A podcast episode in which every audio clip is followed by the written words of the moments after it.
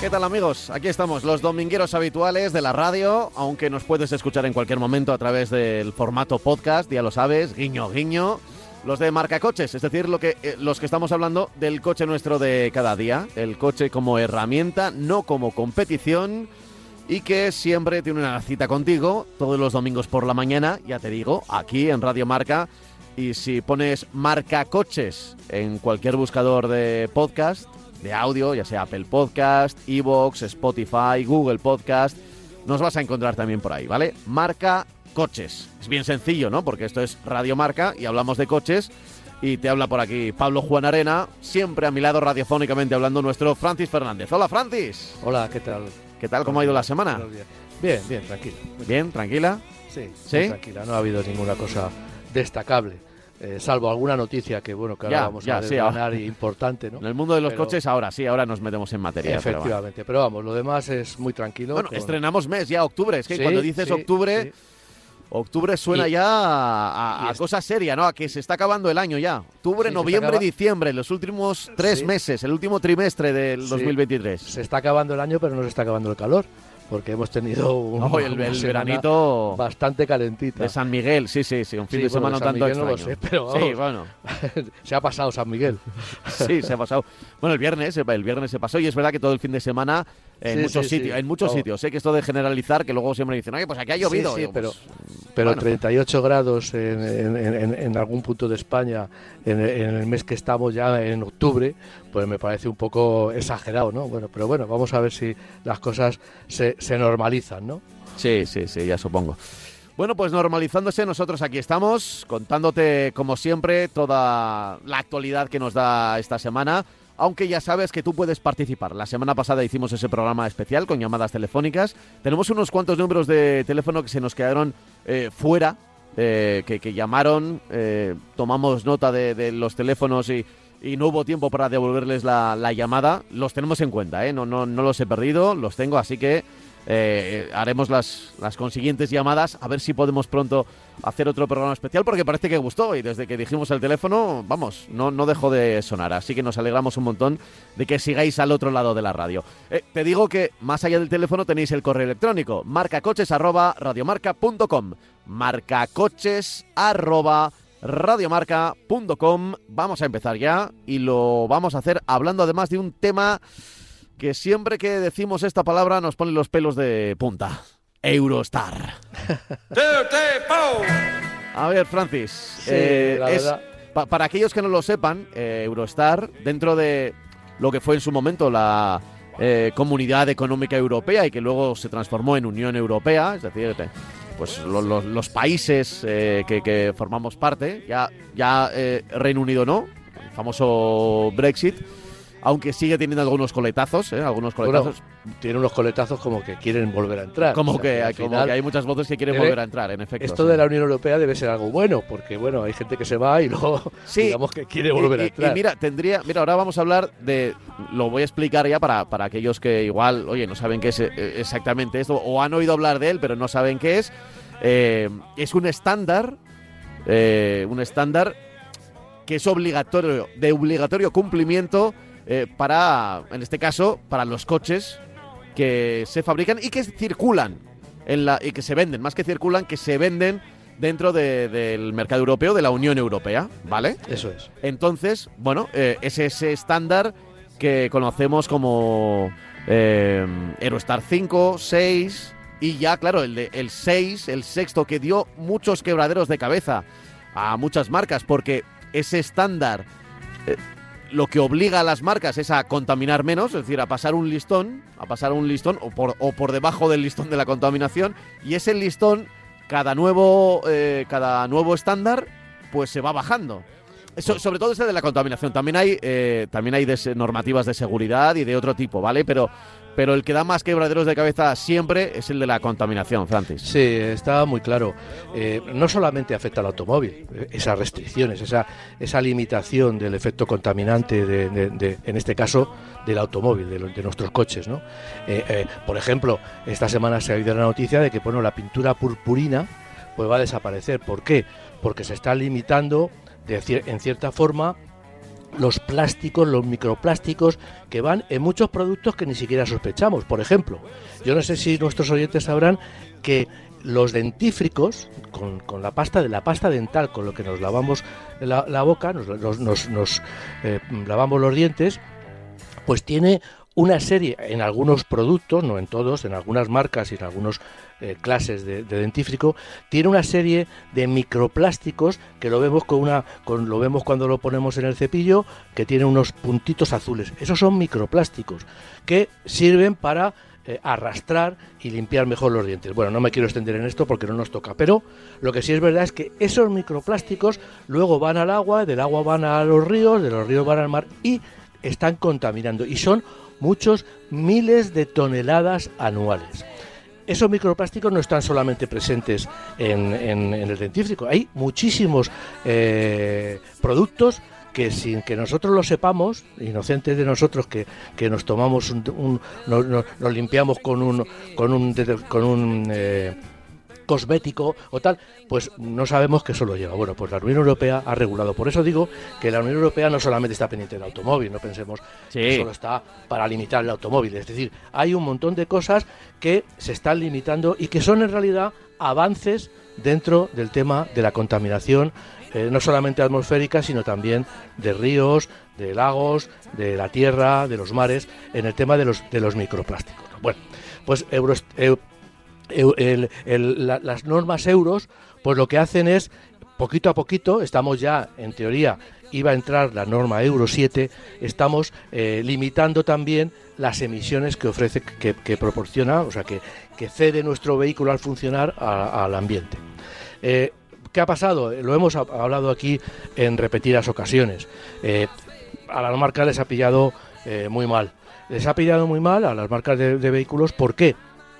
Pues porque teniendo una limitación en la que se iban a eliminar los motores eh, térmicos, los motores diésel y los motores de gasolina, el hacer estudios o el hacer investigaciones, el invertir en, en definitiva, invertir una cantidad de dinero ingente en conseguir, para conseguir cumplir esa normativa que obliga a los motores a, a, reducir sus emisiones, tanto a los diésel como a la gasolina, pues ya sabíamos, ya veíamos que iba a ser difícil de conseguir. ¿Por qué? Porque una marca no va a invertir un montón de dinero, un montón de millones de euros para conseguir unas, una, cumplir una normativa que dentro de dos días se va a ver, eh, mm, digamos, eliminada porque se van a eliminar esos, esos motores. Ha habido numerosas eh, quejas, evidentemente, los, también las marcas del automóvil pues se están quejando, se quejan, no digo con razón o sin razón, pero se quejan, hmm. porque su negocio también va en ello, y eh, ha habido numerosas quejas que era muy pronto para eh, conseguir cumplir esa normativa y que, bueno, pues a muchas marcas les iba a interesar o no. La semana pasada ya hablamos de que Volvo elimina totalmente los diésel, con lo cual no va a tener que cumplir ni investigar ni desarrollar ninguna normativa Euro 7 para que los motores diésel, sus motores diésel, cumplan Euro 7. ¿Por qué? Porque directamente... Directamente no, no, no fabrica diésel. No fabrica diésel, lo elimino. Y eso podría pasar también con algunos marcas ni motores de gasolina. El problema que también con la gasolina es que está muy, eh, digamos, muy unida eh, a la electrificación. Es decir, aunque el otro día nos comentaba un oyente que si había motores diésel híbridos, o sea, coches diésel híbridos, ha habido alguno, Mercedes lo ha tenido, pero no ha sido una norma, ha sido, han sido muy puntuales las marcas.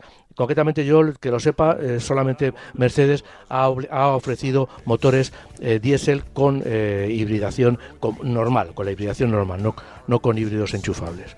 Entonces qué es lo que sucede bueno, pues que en ese, en ese sentido, pues las marcas, pues bueno, pues eh, los coches eléctricos también se van, se iban a ver, eh, digamos, eh, los coches, los motores eléctricos que forman parte de un coche híbrido normal, convencional, también se iban a ver un poco afectados por esta normativa. ¿Qué es lo que sucede?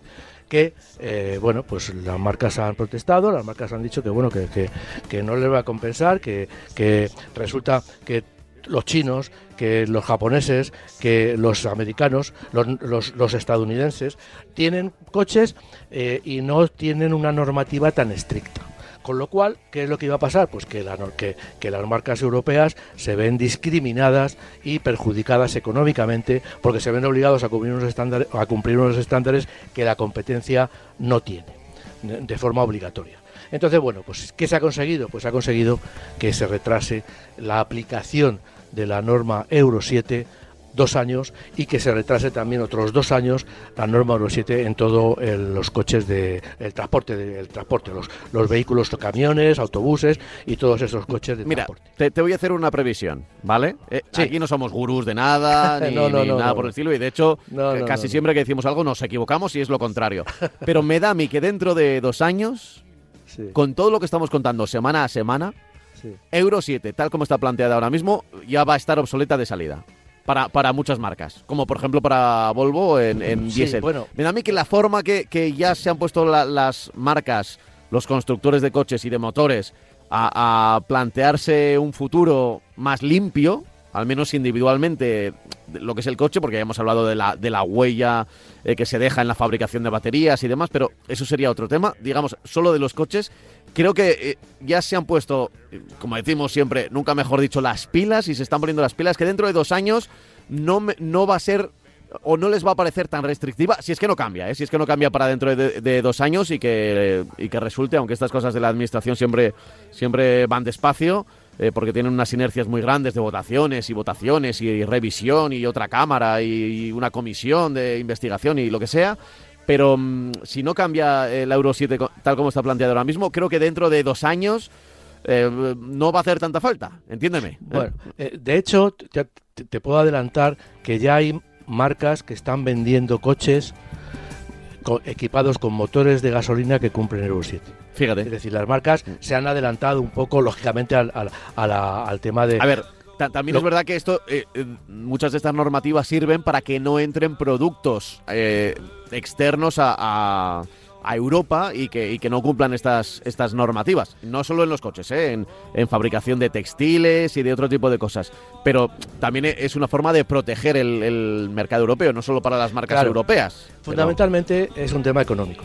Eso pues ha sentado muy mal a los ecologistas, lógicamente, porque claro, los ecologistas están diciendo, bueno, por temas económicos, pues nos vamos a envenenar. Y ahora han sacado con que todos los años mueren un montón de miles de personas por la contaminación, sí, es cierto y, ya lo sabemos. Lo que pasa es que, bueno, eh, el problema de sustituir, de, de, ser, eh, como yo he dicho muchas veces, eh, los más limpios del basurero, pues resulta que nos va a costar puestos de trabajo y nos va a costar... hay que, es una balanza de difícil equilibrio de muy complicado equilibrio. Esa balanza que en, un plato tiene la economía y en otro plato tiene la ecología. ¿Por qué? Porque no somos, porque aunque somos una economía global, pero no estamos regidos todos los fabricantes, todos los países, perdón, no están regidos por las mismas normas. Con lo cual, bueno, pues un país se la salta, como puede ser, estoy pensando en China, y que está obligada a cumplir determinada norma cuando vende en, en, Europa, pero no cuando vende en China o en Vietnam. Entonces, ¿qué es lo que sucede? Bueno, pues que eso es lo que, de lo que se han quejado las marcas europeas. Y tienes razón en que yo creo que, aunque ya hay coches coches y motores anunciados por fabricantes que cumplen ya la Euro 7, pues estos dos años lo que va a originar seguramente es que eh, la electrificación eh, se adelante y eh, estos coches, estos, estas marcas que en teoría estaban obligadas a cumplir Euro 7, que esas inversiones que están haciendo o que iban a hacer en conseguir que su gama cumpliera esta normativa, esta estricta normativa, pues lo que van a hacer es dedicarlo al desarrollo de coches eléctricos, de baterías, de motores, de todo este tema, y bueno, se salten un poco un, escalón de, la escalera, ¿no? para subir a, la euros, a, lo que queremos alcanzar todos, que es la no contaminación en, el tema de vehículos, en el tema de, la automoción. Eh, hay otra cosa importante que hay que decir. También se retrasa eh, una, unos, unos eh, aspectos importantes que es el tema, todo el tema de emisiones de partículas por los frenos y emisiones de partículas por los neumáticos. Eso también estaba eh, considerado y eh, bueno, pues eh, las marcas, digamos que había sistemas, o se, estaban anunciando sistemas para recoger todo el polvo de frenos que, que, emiten. Cuando pisamos el freno y las pastillas rozan contra los discos o las zapatas contra el, contra el tambor pues eh, lógicamente ahí se están emitiendo, hay un desgaste de esa, de esa superficie de, fricción, de esa, de esa materia que fricciona, eh, aumenta la temperatura y se emiten partículas. Esas partículas pues eh, se, se, intentaban y ya hay desarrollados sistemas para recogerlas, adelantándose un poco a esta normativa. Y también los neumáticos, lógicamente, cuando vemos que un neumático se desgasta, eso que falta en el neumático, ese, esos 8 milímetros de banda de rodadura que tiene cada neumático por regla general, cuando se desgasta va a algún sitio. ¿A dónde va? Pues va a la atmósfera. ¿Por qué? Porque cuando se va desgastando, eso son pequeñas partículas de desgaste que se van quedando en el asfalto y luego pasan a la atmósfera, a los ríos, al mar, a todos los sitios. Con lo cual, eh, digamos que, bueno, eh, también eh, se, ha retrasado un poco esa normativa que, planteaba esa novedad, esa novedad de que se iba a evitar contaminar en el tema de frenos y en el tema de neumáticos. Bueno, eh, ya he dicho que nunca llueve a gusto de todos y nunca mejor empleada la frase. Los, los ecologistas dicen que es una, un retraso muy importante en el tema de conseguir esos avances ecológicos que, que necesitamos precisamente para evitar a lo mejor que, la semana, que esta semana hubiera sido tan calurosa como, como ha sido, o el verano ser tan caluroso como ha sido, y que bueno, y que dos años pues parece que no es mucho tiempo, pero desde el punto de vista de la contaminación puede ser mucho tiempo, no lo sé. Es, un tema, ya digo, muy complicado. Eh, eh, este retraso se ha hecho pura y duramente por problemas, por temas económicos, por temas de competencia. Y bueno, y si no nos ponemos de acuerdo con los chinos, si no nos ponemos de acuerdo con los estadounidenses, si no nos ponemos de acuerdo con determinados países que no tienen ninguna normativa en contaminación y que podemos vender lo que queramos y, contaminar lo que queramos en esos países, pues bueno, pues eh, va a ser difícil que ya digo que consigamos un efecto eh, importante de la reducción de contaminación en todo el mundo. Desde el punto de vista del automóvil, digo. Ya, ¿eh? veremos, veremos a ver qué, en qué acaba esto, pero me da a mí que por una vez las empresas, o por lo menos las más importantes, ¿vale? No, no digo todas porque es verdad que, bueno, hay muchas marcas que están viniendo desde China, igual que ellas sí que, sí que tienen problemas, ¿no? Para llegar al, al estándar Euro 7 pero me da a mí que las europeas están bastante preparadas. En concreto, fíjate, Volvo, sí, noreuropea, eh, ¿no? Desde Suecia, eh, ya eh, están preparadas y los motores, como has dicho tú, de gasolina preparados para Euro 7, sí. pues están ahí. Hay otro tema importante que quería puntualizar mm. y también desde el punto de vista económico. la implementación de la norma Euro 7, lógicamente, tenía decían que alrededor de un 3, un 4, un 5% de aumento del precio de los coches. Eh, entonces, en ese sentido, nosotros pues estamos un poco perjudicados, y me explico.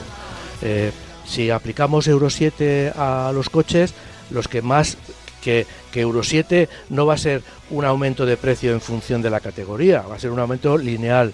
Es decir, lo mismo se va a aplicar un aumento de precio a un Audi Q7 que a un Audi eh, A2. Eh, con eso quiero decir que los coches pequeños van a tener mm, un aumento de precio mucho más sensible que los coches grandes.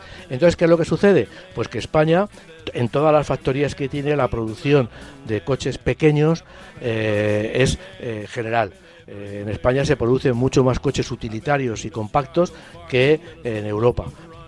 quiero decir que nuestras fábricas lo que hacen general en un 80% es 80, 80 y tantos por ciento es fabricar producto de, pequeñas dimensiones. ¿Por qué? Porque somos competitivos en ese sentido. Es decir, Alemania viene a construir coches pequeños aquí porque somos más competitivos que construirlo en las fábricas de Alemania. Y mientras ellos pueden fabricar coches de alto, de alto, de alto precio. ¿no? Entonces, ¿qué es lo que sucede? Bueno, pues que nosotros íbamos a ser o vamos a ser en el futuro, dentro de dos años, los máximos perjudicados en el aumento de precios. Y entonces, bueno, pues los coches que se fabrican en España iban a venderse menos porque iban a ser más caros y el diferencial de precio con, otras categorías iba a ser menor, con lo cual ya digo que nos iba a perjudicar y bastante. Sobre todo también vendiéndolo, eh, vendiéndolo a otros países. ¿no? Entonces, bueno, pues todo el tema de exportación, que nosotros somos una, una un país exportador de vehículos. No, llega a vender, no llegamos a vender un millón de vehículos, pero fabricamos dos millones, casi dos millones y medio. Con lo cual, bueno, pues lo que quiero decir es que nosotros encima íbamos a ser los más perjudicados o muy perjudicados eh, desde el punto de vista de la aplicación de la Euro 7. Bueno, eh, estoy, repasando mientras me contabas el asunto noticias que han salido esta semana al respecto de esta Euro 7 y bueno, decía que que marcas como Stellantis y Volkswagen iban a ser las, las más beneficiadas, ¿no? Porque les daba ahí como un, un plazo no solo en tiempo, sino en las condiciones. Por los dos años, dices. Sí, por los dos años. Claro, claro, Por los claro, dos años claro. porque no tendrían que hacer cambios drásticos e inmediatos, ¿no? Po- pero, pero porque van muy avanzadas en el tema de electrificación. Ya. Son Ya. quizás las marcas líderes, los, los grupos líderes en temas de electrificación. Mm. Entonces, yo entiendo que se iban a saltar, de, en muchos casos y en muchos vehículos, se iban a saltar directamente la norma Euro 7 y iban a decir, bueno, imagínate, que, lo- que no, que estoy avanzando. El Golf, pues no me interesa tener que cumplir Euro 7, lo hago eléctrico, ya está. Y me olvido. Ya. Y me- meto coches eléctricos o, o- o- o saco ese Golf que se veía en el Salón de Múnich, ese prototipo de Golf eléctrico, con una forma muy parecida al Golf, pero con una plataforma totalmente eléctrica, no como antes que era una, un cambio, digamos, de una aplicación de la electricidad a un coche térmico, sino eh, se ha visto en el, en el salón de, de, Múnich, se vio que eh, había un prototipo de Golf que era un Golf muy parecido, muy parecido, pero que era, pero que las tripas eran de coche eléctrico puro, eh, sin cambios, o vamos, con, utilizando plataforma de coche eléctrico puro, o sea, no ya un cambio, una adaptación de un coche eh, convencional a eléctrico, ¿no? Entonces, bueno, en ese caso ya digo que, que, que va a haber marcas, bueno, pues sí, con lo que tú decías, que están muy beneficiadas, ¿por qué? Pues porque tienen ya mucho camino avanzado desde el punto de vista de la electrificación. Bueno, pues veremos a ver cómo, cómo siguen, si tenemos más noticias en, los, en las próximas semanas, en los próximos meses, de esta Euro 7. Eh, creo que le llamé antes Eurostar. eh, creo que este Eurostar, estándar sí. se llama directamente Euro. Euro Euro, 7. No, Euro, 7, Euro 6. Euro 7. No sé si en Euro algún 7. momento, eh, co- como, todo tiene Euroncap, Sí, es la de seguridad, Euroncap, por ejemplo, la de los golpes. Exactamente, sí, es un lío.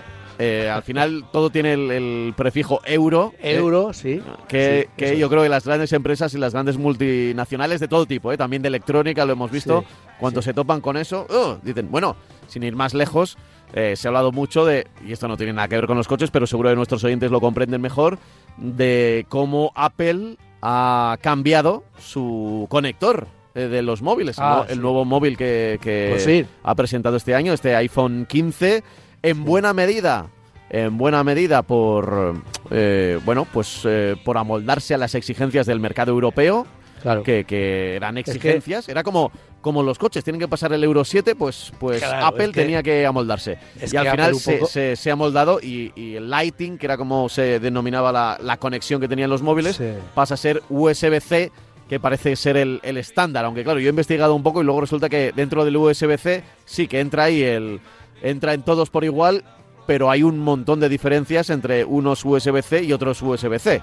¿Sabes? Ya, Que yo eso, no eso entiendo todavía mucho. no está regulado. Yo no entiendo mucho de eso, pero es lo lógico, ¿no? Que, que Apple no se mantenga al margen y vaya por su lado cuando eh, en relación a esas cosas. Luego, en relación a lo que te da el, el smartphone, pues es otro, es otro rollo. Pero claro, eh, pasa un poco con, la- con, con el tema de los coches eléctricos, que también que debemos llevar varios conectores en el coche, porque dependiendo de dónde lleguemos, pues nos, va a hacer falta uno u otro. A mí me parece también eso que a, que a, la altura que estamos de desarrollo del coche eléctrico, que todavía no haya una unificación. Pero claro, son muchos países, eh, los chinos eh, eh, o los norteamericanos, pues deciden que van a que van a utilizar un sistema de enchufe, un sistema de conexión, y lógicamente, pues son ellos, son soberanos, porque ellos hacen, en ese sentido, no tienen ninguna limitación.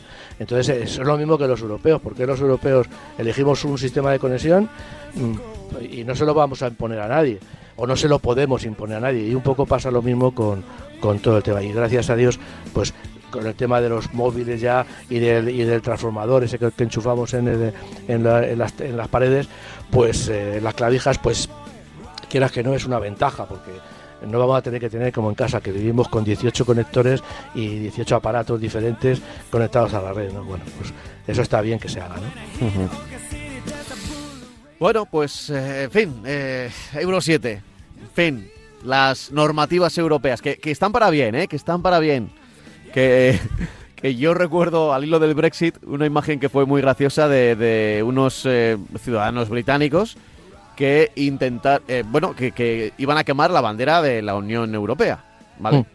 Entonces, eh, pues no sé, la habrían comprado no sé en dónde, pero eh, eh, pusieron un mechero, intentaron quemar la bandera, era una bandera pequeñita, de, pues, la, la bandera azul con, con las estrellas eh, amarillas, eh, que viene, por cierto, de, de- de la Virgen Inmaculada, ¿eh? Pero bueno, eso, eso es el, eh, eso, eso es otra historia, Francis. Ya. Pero bueno, el caso es que eh, intentarán, intentaron quemarla y no ardía el- la fibra porque no era una tela normal, era una tela que había tenido que pasar Claro. el estándar europeo y- Sí, sí, sí. para seguridad eh, y que no fuera inflamable. Y, y Claro. con la, eh, la famosa pegatinita esta que tiene una E que es eh, redondeada, ¿eh? Pues Sí. eh, ahí estaba la, la bandera la- con mecheros, la intentaba quemar y eso no, no ardía, se quemaba un poquito, se ennegrecía el Sí, donde sí, le daba el no mechero, pero, pero no ardía. No. Hay, hay una cosa, hay Bueno. una cosa muy clara. Toda esta normativa que se hace quizá demasiado lentamente en la Unión Europea benefician al ciudadano. No hay duda. El problema es que muchas veces pues eh, benefician al ciudadano desde el punto de vista de la salud, desde el punto de vista de la seguridad, pero no precisamente lo benefician desde el punto de vista del bolsillo.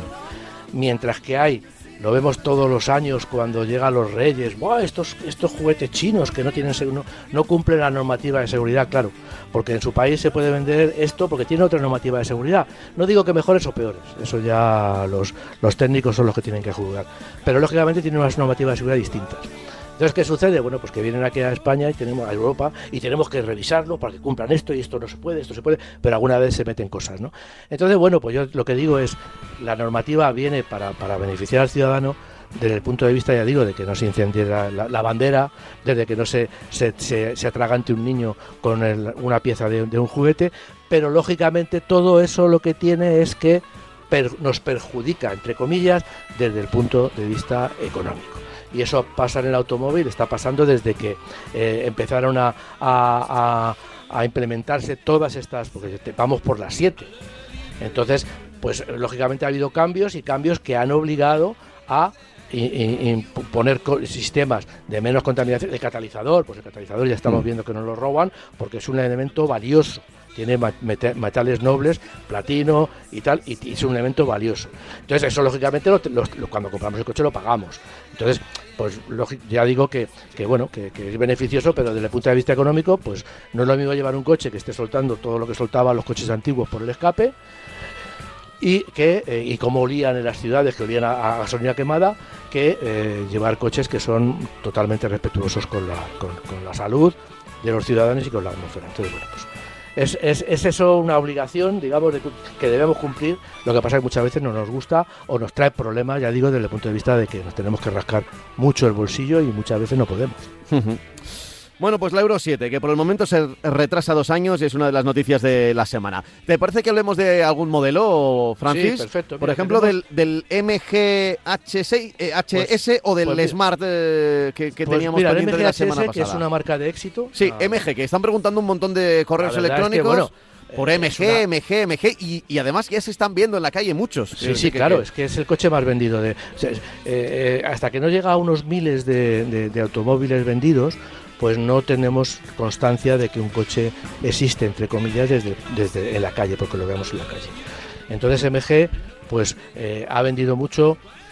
El ZS ha sido el coche más vendido en el mes pasado y entonces veremos a ver lo que pasa ahora eh, mañana, eh, día 2 de, de octubre, que supongo que será cuando nos venga la, la lista de ventas de coches de ANFAC.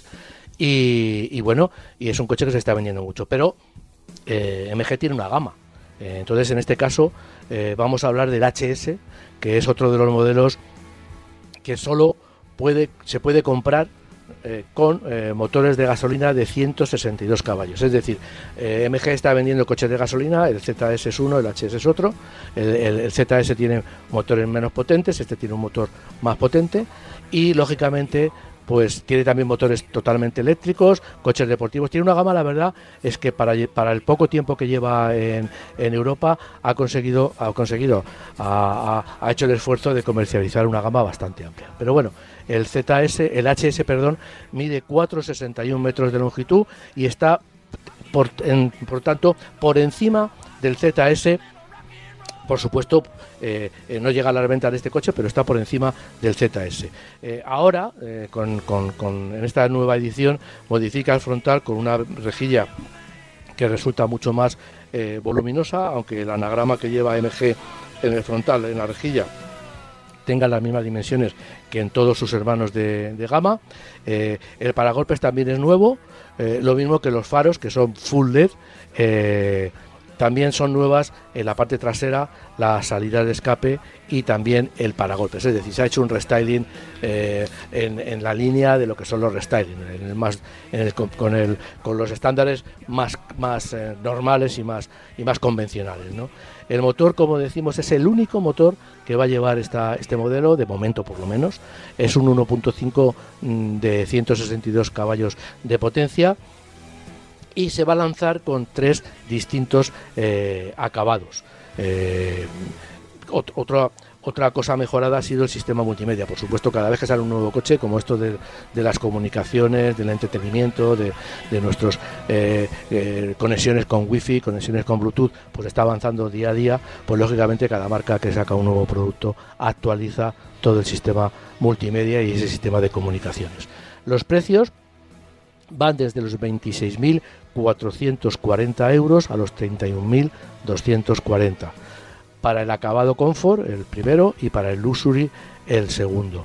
Eh, también eh, se puede eh, disponer, se puede pedir entre medias de estos precios. Hay dos versiones que son con cambio automático. Llevan versiones, llevan cambios automáticos, que también está siendo muy, muy digamos, seguido muy, muy solicitado por los compradores de esta marca. ¿no?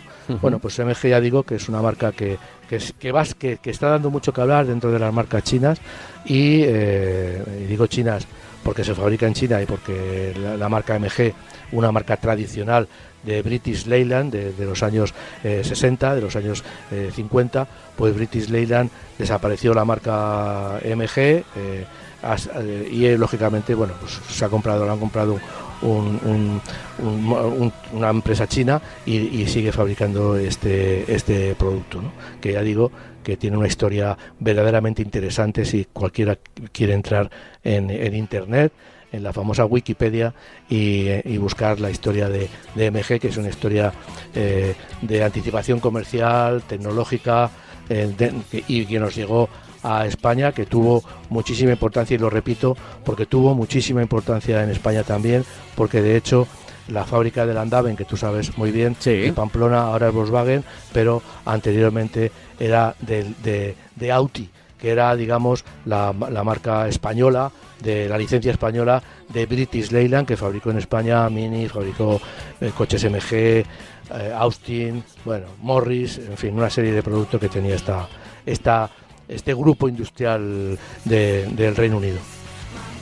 Vale. Bueno, pues eh, MG, que es uno de los coches de los que, más que de los coches, de las marcas, llaman mucho la atención porque son muy vistosos, parecen unos coches muy, muy sólidos y el precio es inferior a coches de su misma categoría, al menos desde fuera. ¿eh? Era, MG era la variante, digamos, más lujosa dentro de los coches eh, de British Leyland. Tenía, por ejemplo, en España se fabricaba el Austin, el Austin 1000, que era un coche determinado con una rejilla así alargada, mientras que el MG tenía una rejilla así parecida a la de Rolls Royce, muy aparente, muy bueno, muy vistosa, con interiores de piel, madera, en fin, era un coche, era la variante MG más lujosa dentro de lo que ofrecía British Leyland en, Europa. Eh, el Smart, que yo creo que de la semana pasada se nos quedó en el tintero, el Smart 3. Eh, sí, eh, otro, otro tema igual, otro, otro, otro, otra situación parecida o similar. Es decir, Mercedes pues decide dejar de producir Smart en Europa. salió, si todos los, oyentes recordarán, que salió como una joint venture entre Swatch, los relojes. fábrica, y sigue siendo una fábrica de relojes, de relojes de estos de no de usar y tirar, pero relojes de poco de poco precio para Sí, con un diseño muy llamativo. Exactamente. Bueno, pues eh, Swatch se unió con Mercedes para sacar este vehículo Smart. era un biplaza, en principio nació como un biplaza, luego hubo hasta un, un, un, cuatro, un Smart 4 que eran cuatro plazas, y luego también tuvo otro vehículo deportivo muy bajito de dos plazas. Bueno, pues Smart, lógicamente, con el paso del tiempo, no, tu, no ha tenido nunca un éxito comercial, salvo en determinadas ciudades, ya no digo países, digo ciudades. En Italia, en Roma ha tenido mucho éxito, en otras ciudades ha tenido mucho éxito por, por era un coche muy pequeño, ciudades donde el tráfico es endiabladamente complicado, pues lógicamente este coche tuvo más éxito que en otros sitios. Eh, en Alemania pues no tuvo mucho éxito, aunque era un coche alemán, pero bueno, entonces, lo, ¿qué es lo que pasó? Pues que Smart ha ido a, Mercedes ha ido agotando un poco el producto y se quedó como un coche eléctrico y ahora directamente se lo ha vendido, le ha vendido a Gilei. Tiene parte de, digamos que tiene algo de cometido en el desarrollo del nuevo producto, pero la producción y el desarrollo te tecnológico e industrial pues corre a cargo de Gilei en China. Eh, entonces, bueno, se, va, se vende en Europa, se va a vender en Europa, se está vendiendo en Europa todos los productos que salen, pero que sepamos que eh, Mercedes se ha quedado como un asistente de diseño y para ayudar en algunas cosas. Eh, es un subeléctrico, el Smart 3, que no sé cómo se podría pronunciar, porque en realidad es el cuadradillo ese que aparece, aparte de la arroba, aparece el cuadradillo de, en, en Interpol. Cuando hablamos de, de, programas informáticos, aparece el cuadradillo, entonces es el Smart Cuadradillo 3. Yo no sé cómo en inglés se, se, denomina a este código, a este eh, código especial de, de Internet. ¿no? Eh, es un sub eléctrico, puramente eléctrico, no Smart no va a fabricar nunca más coches con motores térmicos de 4,40 metros de longitud y tiene un estilo coupé, es decir, que la, la, la, la luna trasera está bastante inclinada. Tiene mmm, similitudes eh, con el 1, eh, aunque mide es un poquito más grande, 13 centímetros más, con lo cual ya digamos que se sitúa en otra categoría tiene cuatro versiones, las tres primeras tienen un motor de 272 caballos, mientras que la última, que es la famosa Brabus, como siempre Brabus ha sido eh, una denominación que ha utilizado, uh -huh. Brabus es un, es un preparador, lo mismo que AMG, pues Brabus es un preparador alemán especialmente que no sé si ahora es independiente o tiene participación como AMG. Bueno, AMG no tiene participación de Mercedes, es de Mercedes. Pero Brabus no sé si tiene participación de Mercedes. Es una marca que tradicionalmente siempre se ha dedicado a la preparación de coches de Mercedes. Y en este caso, para Smart, Brabus era la, ha sido siempre, desde, desde todo el punto de vista, ha sido siempre la versión más deportiva de la marca. Y el, la versión Brabus de este Smart 3 sube hasta eh, 428 caballos. Eh, tiene dos motores, uno de 272 en el, en el, tren delantero, extracción 4, y otro de 156 en el eje, eh, he dicho detrás y este delante, de 156 delante. Eh, el Brabus tiene 415 kilómetros de autonomía, mientras que las otras versiones que van equipadas con el motor de 272 caballos van desde 435 hasta 455 caballos. Bueno, es una gama, ya digo, sale con una gama amplia y como comento, pues bueno, es un coche que, que ha pasado también, como ha pasado con MG, de ser un modelo eminentemente europeo y fabricado en Europa a ser un, un coche que se produce única y exclusivamente en China para todo el mundo. Uh -huh. Muy bien, pues eh, es el MG y es el Smart, son los coches que, los modelos con los que hemos empezado este programa, más allá de hablar del Euro 7, que nos ha llevado un buen rato porque creemos que era un, es muy importante, un, un muy tema importante interesante, importante y del que se va a seguir hablando mucho Sobre porque todo, las normativas, eh, te digo una cosa, si no existieran normativas en los ayuntamientos, Sí, en los sí, estados sí. y Muchas a nivel veces... supranacional como es en Europa, el, los coches seguirían contaminando como en los años 80. Sí, efectivamente. Lo que pasa es que bueno, hay normativas y normativas. Hay ayuntamientos, por ejemplo, ya que ha sacado el tema, que, no, que se dedican a, a, a, emitir normativas que no tienen eh, muchísimo sentido. ¿no? Sí, lo Entonces, hemos hablado alguna vez, esto de, de que ponen eh, esta calle es limpia de coches y ponen una calle que ya era antes peatonal. Sí, se inventan, se inventan y, y entonces claro, de tráfico, bueno, bueno. Sí, eh, fin, cumplen con la normativa porque tienen que tener X metros eh, de tráfico rodado eh, limpio, digamos, pero utilizan calles peatonales para... Sí, sí. para Como pues, tienen trasladada las, las, la potestad de, de limitar o, restringir o- o aplicar normativas al tráfico, pues muchas veces se pasan un poco y el alcalde o los concejales se creen que, que el automóvil es suyo y que tienen derecho a hacer lo que les dé la gana, ¿no? Y de hecho lo hacen, de hecho, de hecho lo hacen, ¿no? A la hora de multar, a la hora de definir que por aquí pueden pasar coches y por aquí no pueden aparcar o por aquí no puedes eh, circular y bueno, muchas veces pues se pasan se pasan siete pueblos, ¿no? Porque muchas de las normativas que, que ponen en marcha van en contra del ciudadano, ¿no? Van en contra del ciudadano. Eh, se trata de regular, no de prohibir. Y a ellos los que les gusta a los, ayuntamientos con el tema del automóvil es que, vamos, sacan la brocha de prohibir y de tachar y se, y se quedan solos, ¿no? Y luego, como no hay nadie que les, que les pueda, eh, digamos, se pueda oponer a ellos, porque lógicamente, como, como trabajan o, tienen, eh, se van a los juicios y, disparan con pólvora del rey, pues claro, pues eso van a un juicio y vete tú como ciudadano de a pie a ponerles un juicio al ayuntamiento que, ningún concejal ni ningún alcalde va a pagar de su bolsillo, sino que lo está pagando todos los ciudadanos la defensa del ayuntamiento, aunque esté en contra muchas veces, ya digo, del ciudadano. ¿no? Pero bueno, eso es lo que tenemos ahora mismo aquí en- y, está dando muchos muchos quebraderos de cabeza desde el punto de vista del automóvil, ¿no? Porque claro, eh, o sea, no, no, eh, hay que pensar también en el ciudadano, que el ciudadano se mueve en coche y que el ciudadano eh, pues necesita el automóvil eh, para descargar en el bar o para descargar en la tienda o para ir a visitar a no sé dónde y claro, lógicamente cuanto más incomodidades ponga, pues peor. Pero bueno, eso estamos acostumbrados y yo creo que todos los oyentes saben a lo que me refiero. Pues sí, pues sí. Eh, mm, lo estamos contando semana a semana. Yo creo que es muy interesante el ejercicio que estamos haciendo eh, de, de todas las semanas dedicar un pequeño tiempo también a qué se dice de la movilidad y algo que hace dos años nos parecía muy lejano, ahora lo tenemos muy presente con estas normativas, con 2030, con, por ejemplo, la noticia de que Volvo pues ya no hace más diésel o que los diésel van a ir desapareciendo de, de muchos concesionarios, que no vamos a tener ni siquiera esa opción de comprar, o ya veremos con los eléctricos, inalámbricos, la desaparición de SEAT, la aparición de, de Cupra, que eso para mí eh, Sí. sigue siendo una de las noticias de, de los últimos cinco años, es decir, que algo yo no, no me esperaba que SEAT fuera a desaparecer o a languidecer, igual no desaparecer del estamos- todo, pero... Estamos viviendo un cambio muy importante. Eh, ha habido, desde los años 50 o 40, ha habido un desarrollo del automóvil y de la tecnología más o menos continuo. Se ha avanzado muchísimo, todos los oyentes lo, saben. Lo que se ha avanzado en los últimos 10 años, en los últimos 30 años, ha sido una cosa eh, muy importante. Pero digamos que se ha seguido sobre la misma pauta. Con el tema de la electrónica, cuando empezaron a, a- a los coches a digitalizarse, por decirlo de alguna manera, ese ha sido una rama del desarrollo del automóvil muy importante.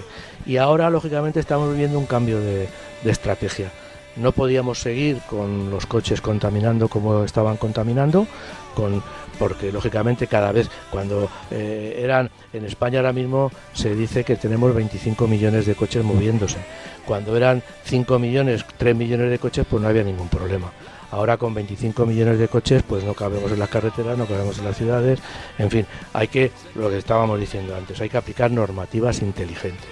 Y sobre todo lo que está pasando es que la normativa más importante, el cambio más importante de, iba a decir, de estilo, de, comportamiento de la industria del automóvil es ir hacia la contaminación cero. Y eso pues ha implicado que cosas que teníamos antes pues no nos valen, no nos vale el coche eléctrico, no, no nos vale, perdón, el coche de gasolina, no nos vale el coche diésel y tenemos que ir hacia nuevas tecnologías. Pero como hemos dicho siempre, con la incertidumbre de que no sabemos cuál va a ser la tecnología de futuro. Sabemos que por donde no podemos transitar, pero no sabemos hacia dónde vamos a ir porque eh, hablas con unos y sí, la electricidad es estupenda, sí lo es, pero no es, pero es al final, eh, es el final del desarrollo, no. Eh, ¿Va a ser el hidrógeno? Pues seguramente, pero tampoco son capaces de, de- de decirlo de una manera rotunda. El coche del futuro va a ser este. Entonces, bueno, pues estamos en esos momentos de incertidumbre que sabemos lo que no vale, pero no sabemos lo que va a valer y eso pues quieras que no, pues eh, lógicamente, aparte que luego lo que, estaba, lo que estábamos comentando antes con Euro 7, que es muy importante, aumento de precios, sobre un aumento de precios de, de alrededor del 25 o 30% que están experimentando todos los coches, sean de, eléctricos, de gasolina o diésel, pues entonces puede ser terrible para la industria, no solamente en España, sino en el resto de Europa. ¿no? Entonces, bueno, pues bueno, veremos a ver, es un momento importante, yo no diría que, que magnífico, pero porque la, la, que se nos avecina no se sabe cómo va a ser, si va a ser bueno o malo. eh, a ver, mmm, bueno, eh, al final es un poco hablar por hablar, pero lo iremos contando aquí, semana a semana, ¿eh? que si no empezamos, quería, yo creo que a divagar quería, sobre. Quería sobre comentarte sí, una dime. noticia que a mí me ha parecido también muy importante de, de, en estos momentos, en, en, estos momentos en los que siempre estamos hablando de que el coche sube de precio, y es que la marca Dacia ha, ha, tiene desde 2004, que fue cuando se hizo cargo Renault, pues tiene una, ha tenido unas, un, un número de clientes de 8 millones de clientes. Eso es muchísimo. Eh, ya sabemos que era una marca que eh, eh, la verdad es que la marca se define como que tiene una visión pragmática del automóvil. No deja de ser una definición un tanto rebuscada, porque claro, esa visión pragmática del automóvil es que sus coches son low eran low cost, son coches baratos, son coches que se, a, los que se les se prescinde, se les quita todo lo superfluo y ellos dicen que es una visión pragmática del automóvil. Bueno, pues vale, llámalo como quieras. Pero la realidad es que es una marca que eh, eh, de, cuando empezó pues todos pensábamos, decíamos, bueno, pues es que estos coches, porque lógicamente cuando empezó la marca, los coches tenían, eh, por decirlo de alguna manera, eh, mucha falta de cosas importantes. Es decir, no solamente era falta de cosas importantes porque tuvieran un equipamiento o una radio que ya se había quitado, volvieron, volvieron a la radio, por ejemplo, como ejemplo, volvieron a la radio a la que tenías que poner el extraíble, porque se podía robar, ¿no? No a esas radios integradas que tenemos ya en todos los automóviles pues pues eso eh, llegaron con eso llegaron con, con una una seguridad bastante deficiente en el sentido de que ningún ninguno de sus productos llegaba a las a las estrellas Euroncap a las que llegaba cualquier producto de cualquier otra marca. Entonces porque, porque la estructura era antigua las estructuras las carrocerías eran utilizaban métodos de producción y diseño antiguos para abaratar costes Ahora ya no pasa eso, ahora ya digamos que eh, se han, han, conseguido, aparte, de, de, de, por subir los precios, han conseguido ya que los coches se comporten de una manera más o menos estándar ¿no? y, tienen unos equipamientos ya bastante defendibles. Pero es curioso que desde 2004 pues eh, 8 millones de clientes desde 2004 eh, de Dacia, una marca rumana que a la que pocos pocos eh, conocíamos porque era una marca que estaba muy eh, se desarrollaba y se vendía únicamente no era como Skoda únicamente en el, en el en mercados domésticos y en la zona de, de, Rumanía. Y bueno y ya digo que hay que destacar hay que hay que hacer poner en valor eh, que son 8 millones de, de clientes desde 2004 que eso es una cifra muy muy importante vamos a hablar también de. Eh, tenía yo por aquí apuntados varios modelos todavía. Nos quedan 10 minutos, más o menos. Un poco menos, ¿eh? Un poco menos. Eh, a ver si da tiempo para, para uno para dos. Bueno, mira, yo tengo aquí, que te, te, te, he pasado la nota, hay un coche que me parece interesante, es el. LBX de Lexus. Es, eh, eh, ¿Por qué lo quieres destacar este Lexus? Me, pues me llama la atención porque tenía... Pues lo quiero destacar porque eh, la marca... Eh, el coche más pequeño que ha tenido, que tiene ahora mismo, mide 4,49 y es el UX coche híbrido como toda la gama y el LBX mide 4,19 es decir, estamos hablando de que la marca ha sacado eh, no digamos un utilitario, porque un utilitario como el Ibiza, como el Fiesta, miden 4 metros, es un poquito más grande, pero no llega al ser un compacto, porque los compactos, como puede ser un Focus, están midiendo 4,25, 4,26, 4,24, están en ese entorno. Entonces, la marca Lexus ha sacado un producto de 4,19 metros con todo el, digamos con todo lo que lo que eh, quiere decir Lexus dentro de la industria del automóvil. Es decir mecánicas de primer nivel equipamientos de primer nivel lujo por, por donde lo haya. Y, y bueno ya, ya digo que ha bajado de segmento para luchar, evidentemente no va a luchar con la marca generalista, pero sí quiere luchar con algunas marcas premium que tienen un producto eh, metido en ese, en ese hueco, ¿no? Quiere luchar con BMW, quiere luchar con, con aunque, aunque son un poquito más grandes, pero quiere luchar con BMW, quiere luchar con Audi, eh, en, ese, en ese segmento de mercado. ¿no? Eh, evidentemente no es, es, un, es un sub pequeño, con, con los, los, los, sub pequeños, o sea, no es, no es un coche de un turismo convencional, sino que también es un sub y quiere luchar contra los sub eh, pequeños. tiene mecánicas, de, su mecánica es un un híbrido lógicamente de 136 caballos de momento únicamente eh, se espera que pueda tener otras eh, mecánicas. Se puede elegir para este coche tracción eh, delantera o total. Bueno es una ya digo que, que la marca está aplicando su, su personalidad a este producto de una manera muy clara y muy rotunda.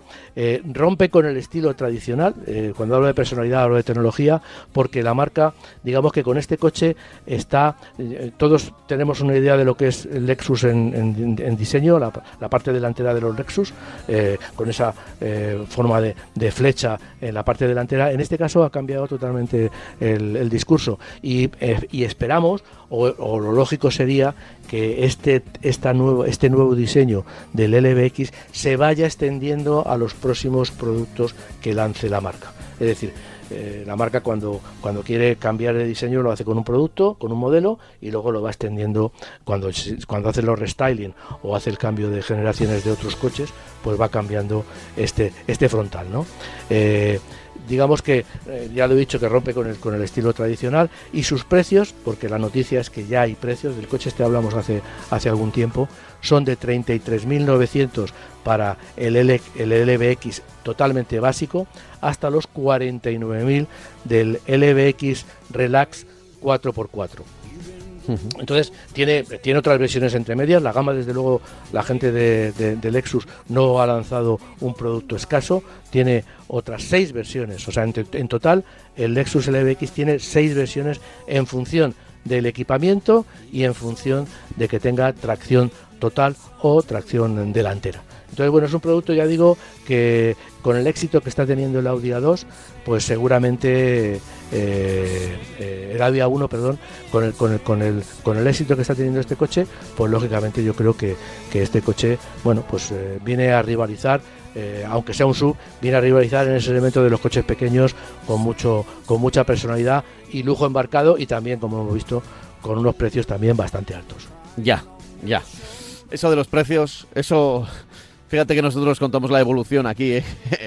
Creo que eso no, va a cambiar, no va a cambiar. No, por desgracia lo, analizamos la semana pasada y yo creo que, tenemos eh, precios altos para rato. Durante muchos años, lo repito, en marca coches dijimos que los precios estaban contenidos, los de los coches, no, no evidentemente los de todos, los coches premium seguían subiendo, inflándose, pero, pero había un concepto de, de coche pequeñito, urbano, eh, accesible, que incluso iba mejorando con sus prestaciones de seguridad, airbags y demás, que eh, durante mucho tiempo estuvo en 12.000 euros. Por 12.000 euros te podías comprar, podrías optar a comprarte pues un Clio, un Ibiza, una cosita así de... Ahora... Eh, ahora solo te puedes comprar un Dacia. Sí, y ahora solo pero y no es y no es Sandero equipado porque durante muchos años aguantó ese precio, ¿eh? durante muchos años aguantó ese precio. Pero bueno, en fin, lo tenemos que dejar aquí, que ya está sonando Glenn Campbell. Eso sí, voy a recordar que, mira, hoy no hemos leído ningún correo electrónico. Bueno, pues así hacemos, hacemos hucha, ¿eh? como quien dice. Y para, la, semana, que, viene, eh, tenemos unos cuantos. Voy a recordarlo, es marcacoches.radiomarca.com. Marcacoches.radiomarca.com. Seguro que igual queréis comentar, mm, comentarnos algo sobre, sobre Euro 7 y sobre esa normativa europea que tarda todavía, que va a tardar todavía en llegar dos años y que va a ser más laxa de lo que se pensaba. Ya veremos. No, más, más, no, más laxa no. Bueno, lo que va a ser es, eh, se va a retrasar. Claro, precisamente por eso, por, retrasarse dos años, al final son dos años de, investigación o de, o de cuentas anuales ¿no? que las empresas pueden, pueden salvar. Se abre un paréntesis ahí de dos años, se retrasa la, la aplicación y bueno, vamos a poder comprar coches pues con, Euro 7, que ya los hay, o sin Euro 7. Pues igual ya nos queréis hablar de eso, nos queréis hablar de un modelo que tenéis duda para compraros, o algo que ha ocurrido con vuestro coche, ya sabéis, marcacoches.radiomarca.com. Francis, te digo que será hasta la semana que viene. Hemos empezado bien el mes de octubre y ya nos adentramos hacia, hacia el último trimestre del año. ¿eh? Vamos a ver mañana cómo, cómo salen las listas de ventas. Espero que bien, porque. Sí. Y, yo lo me gustaría que este año superáramos el millón de vehículos, aunque lo tengo, lo veo bastante difícil. Un abrazo fuerte, Francis. Venga, hasta luego, hasta, Hasta luego. la semana que viene. Chao, chao.